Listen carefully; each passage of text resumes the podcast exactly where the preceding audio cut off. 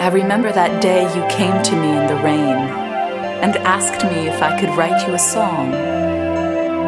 I had never done anything of the sort. I thought maybe I could draw her a picture instead.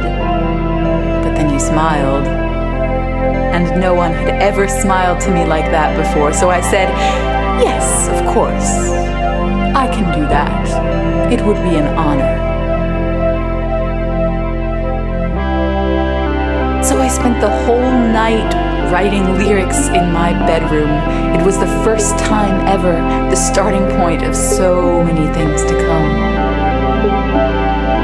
Sometimes you don't need much to completely change a life, and it was that kind of moment.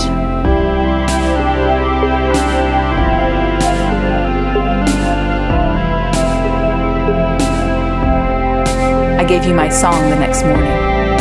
You read the words out loud, closed your eyes for a second, and kissed me so deeply.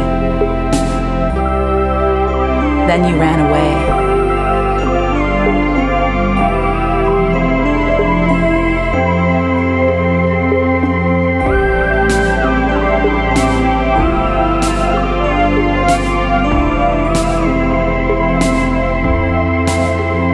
Things in my existence are somehow connected to you.